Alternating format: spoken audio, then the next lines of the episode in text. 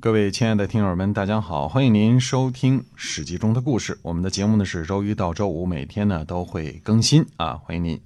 呃，对我们的节目呢，呃，如果您喜欢的话，分享给您身边喜欢历史的朋友。对了，那么上次呢讲到说这个赵盾让了公族大夫一职啊，那么接着还讲晋国的事儿。公元前六百零六年的时候呢，晋成公。讨伐郑国，一直打到延，或者称称作临延这个地方呢，位于今天的河南滑县。郑国和晋国讲和，世会呢进入到郑国的都城，缔结盟约。公元前六百零六年呢，楚庄王讨伐这个陆晕的这个戎狄，呃，那么。到达的什么地方？到达了这个这个都城的，就是王城啊。到达了洛邑，洛邑的这个周王呢，就派呃王孙满前往慰劳慰劳楚庄王的军队。楚庄王呢，就问了一件事儿，他询问呢这个九鼎的轻重大小。哦，王孙满回答说呢，呃，在德不在鼎。那么王孙满说什么呢？他说。这段呢是解释啊这个九鼎的这个由来。他说，往昔呢夏朝有德行的时候啊，九州贡献金啊，金呢就是泛指金属啊，金银铜铁锡啊，也铸造了九鼎，刻画了形象在鼎上边，上有万物，是为了让人民呢了解什么是好的，什么是坏的。嗯。所以呢，人们走入山林、从这个山川丛林的时候啊，不会遇见不顺眼的怪物，不会遇上呢呃魑魅魍魉。呃，九鼎的功用可以协调上下、承接上天的保佑。后来夏桀德行不好，九鼎就迁去了商，享国六百。呃，这个据学者统计啊，这个殷商的国祚呢，应该是六百四十年，这个就是指其大略啊。后来呢，殷商德行也坏了，九鼎迁于周，德行的美好虽然小，分量也重。如果是奸邪混乱，那再大也是轻。上天赐福明德是有年份限制的。周成王呢？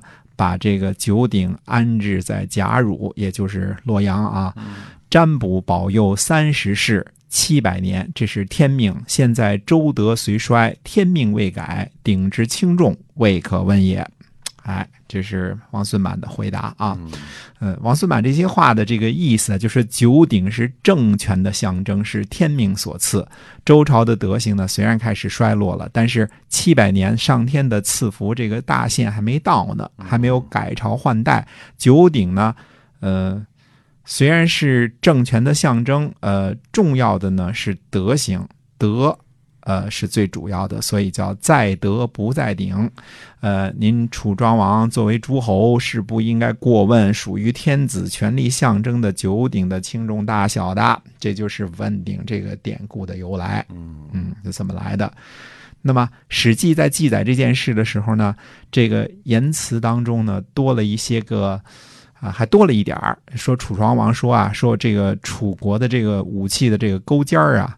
都折下来，我就能铸成九鼎。那意思，这个金属没什么大不了的。那楚国盛产铜嘛，哎，从这话呢，从这个现实的角度来说呢，是有可能的，就是因为确实是这个楚国也有这么多铜啊。从上下文来看呢。呃，楚庄王这么说，王孙满才会回答说：“在德不在鼎啊，在德不在于鼎的大小啊，你能住也没用。九鼎是政权的象征，有德者居之，不在轻重大小。可是以楚庄王的德行来看呢，呃，如果这么说呢，其实就显得很狂妄、很无理了。呃，这个。”跟楚庄王的一再的这个为人处事和他所说的这些话做的事儿的风格呢是不一样的。那么，到底楚庄王是否说过这样的话，还是《史记》在记载的时候采用了一些后期的说法？那这就不得而知了。呃，看来啊，楚庄王确实是询问了。鼎的轻重大小，这事儿是没假的啊，呃，但未必这个事情就表示有野心想问鼎周王室，这是其中的不同啊，就是这是非常不一样的。呃，如果是只是问问这个鼎的轻重大小，呃，嗯。这只能说王孙满只能认为说你不懂规矩，对吧？你本来是诸侯嘛，你不应该问啊但是哎，但是问的这个背后的这个动机是不是就是要呃要颠覆周王室呢？这是不一定的，不一定的啊。到底是凶巴巴的问的，还是好奇心启发问的？这个确实就不得而知了。这个语气也记录不下来啊。总而言之是问了，呃，九鼎是不是大禹制造的？呃，铸造的，现在也不得而知了。顺便说一句啊，中国目前发现最早的这个呃青铜器之一，应该是还没有追溯到夏朝的，但是商朝是肯定的。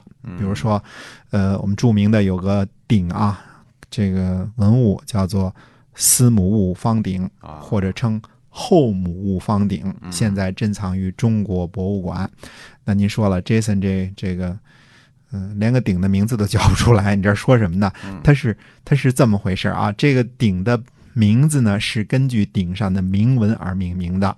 这个呃，它这个铭文当中呢，呃，这个“母戊”这两个字，就是母亲的母，戊是这个这个干支当中的这个这个戊啊，戊己更新的这个戊啊，嗯这两个字是准确无误的。关键是第一个字儿，鼎呢，在一九三九年出土在河南安阳，呃，这个古董商人呐、什么运输啊，据说锯掉了一只耳朵啊，丢了一只耳朵啊，躲过日本人呐、等诸多传奇啊，大家可以去网上搜来，这个语言不详啊，这个好多好多故事，不知道哪个是真的。可以肯定的是，其中的一只耳朵不见了，就是顶上面竖着挺大的那个耳朵啊。这个呃，或者是出土的时候就没有。一九四六年呢，这个军队将鼎运往南京，给蒋介石六十大寿作为贺礼。呃，网上呢还能搜到这张黑白照片啊，鼎和蒋介石都拍摄的十分的清晰啊，还有旁边这个围观的人。嗯那张照片上呢，鼎上部没有立着的这个耳朵。呃哦，那么蒋介石呢就命令将这个鼎呢交给中央博物院筹备处保存，还精心复制了另外一只立耳，这就从一只耳朵变成两只耳朵了。嘿，哎，嗯一九四六年呢，十一月十七日呢，张凤在安阳武公村出土这个明鼎文考试这一文当中呢，主张命名为司母戊方鼎。当时的中央博物院呢就采纳了。司母戊方鼎呢高多少呢？一百三十三厘米。大家想想啊，一米三三啊，嗯这个口长呢一米一，呃，口宽呢七十九厘米，零点七九米。嗯那么重呢八百三十二点八四千克。这个母物呢是殷商的王武丁妃子的庙号，铸造的时期呢应该是在商朝的晚期，大约是公元前一千三百年到公元前一千一百年期间，是目前出土的清这个商朝的青铜器当中呢最重的一个。哎，那么回到第一个字儿，郭沫若认为这个字儿应该是司，就是司法的司。大家可以搜来这个图看一看啊，嗯你可以看得很清楚，跟这个我们目前写的这个司长得非常的像，非常的一样。那么郭沫若解释为呢，祭祀的祀的简写的方法，但是呢，作为祭祀的祀呢和后面的这个母物形成的这个叫动宾组合呀，在商朝那个时候的语法还没有这种结构呢。啊，不这么说的啊，哎，不这么说呢，哎，就是后来呢，台湾学者又考证，他说商代的时候人们写字儿啊很自由，左右不太分，就是左右不太分。那这样的说呢，这个字儿呢就不应该是司，应该是后，就是这个王后的后。嗯可是呢，也有学者指出来，他说商朝的王的这个呃这个配偶啊不称后，呃称妃。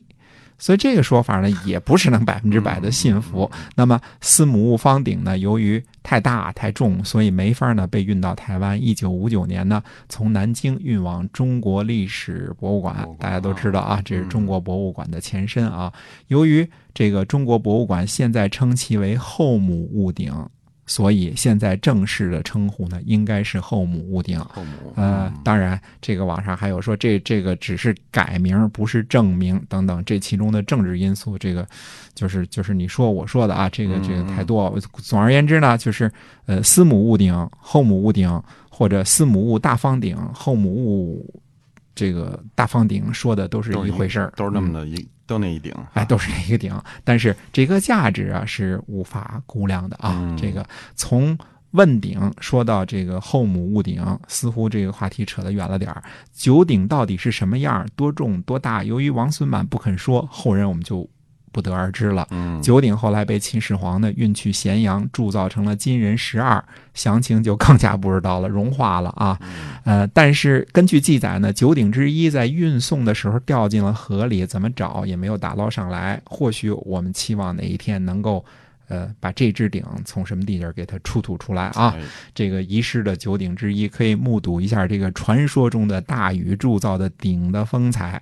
那么，楚庄王问鼎之后呢，在同一年，也就是公元前的六百零六年呢，去侵伐郑国，因为郑国呢又和晋国亲近的原因，这年冬天呢，郑穆公卒了。呃，是时候呢，该梳理一下郑国的公族的这个族谱，以及郑国这些个贵族之间的关系的时候了。哎那么，预知后事如何，且听下回分解。嗯，是的，今天呢，我们史记中的故事啊，就先跟您聊到这儿，希望您能够喜欢，呃，继续的支持我们，我们下期再会。再会。